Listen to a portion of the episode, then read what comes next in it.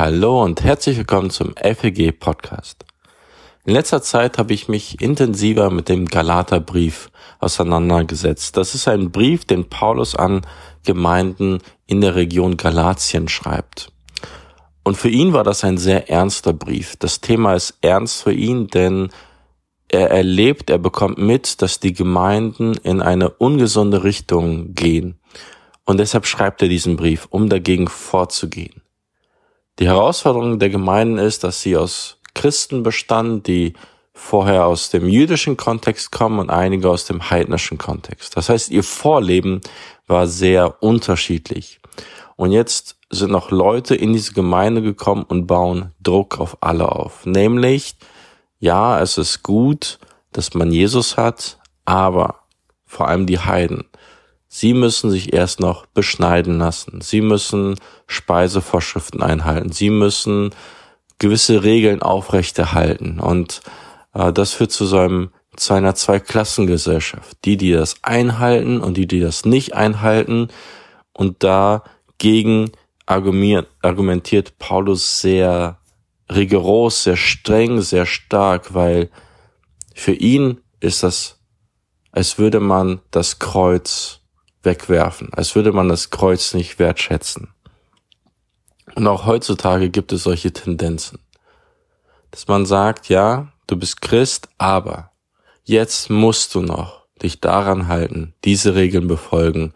Um ein guter Christ zu sein, musst du das tun. Und das können äußerlich, Äußerlichkeiten sein, es können auch geistliche Übungen sein, die man zu einem Gesetz macht, dass wenn du sie nicht befolgst, wenn du das nicht tust, dann bist du eigentlich kein Christ.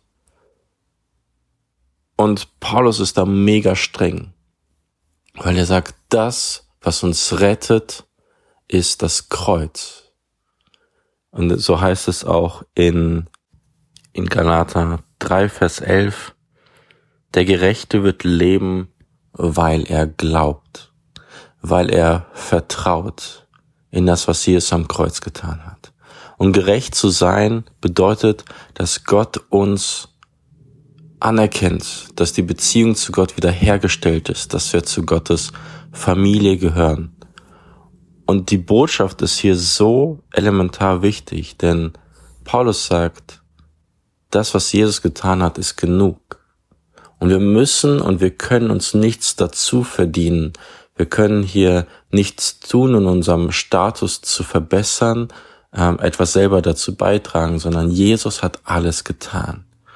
Und sein Leben darauf zu bauen, reicht vollkommen aus.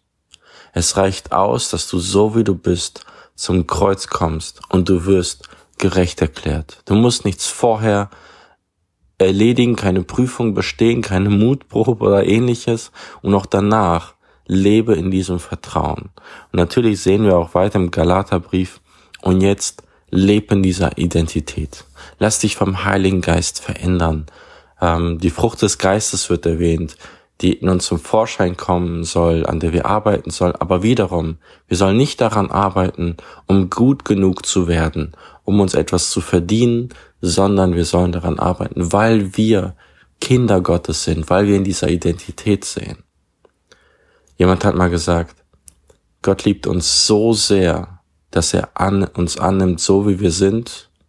Und Gott liebt uns so sehr, dass er uns nicht lässt, wie wir sind. Es ist ein Prozess, in dem wir leben, aber nicht, was, dass wir uns etwas verdienen und erarbeiten müssen, um angenommen zu werden, um es wert zu sein, sondern wir sind angenommen. Wir sind es wert. Wir sind geliebt. Wir gehören zu seiner Familie. Wir sind errettet. Und jetzt wandeln wir in diesem neuen, in dieser neuen Identität. Das finde ich mega herausfordernd und nächste Woche schaue ich euch mit euch nochmal in den Galaterbrief rein.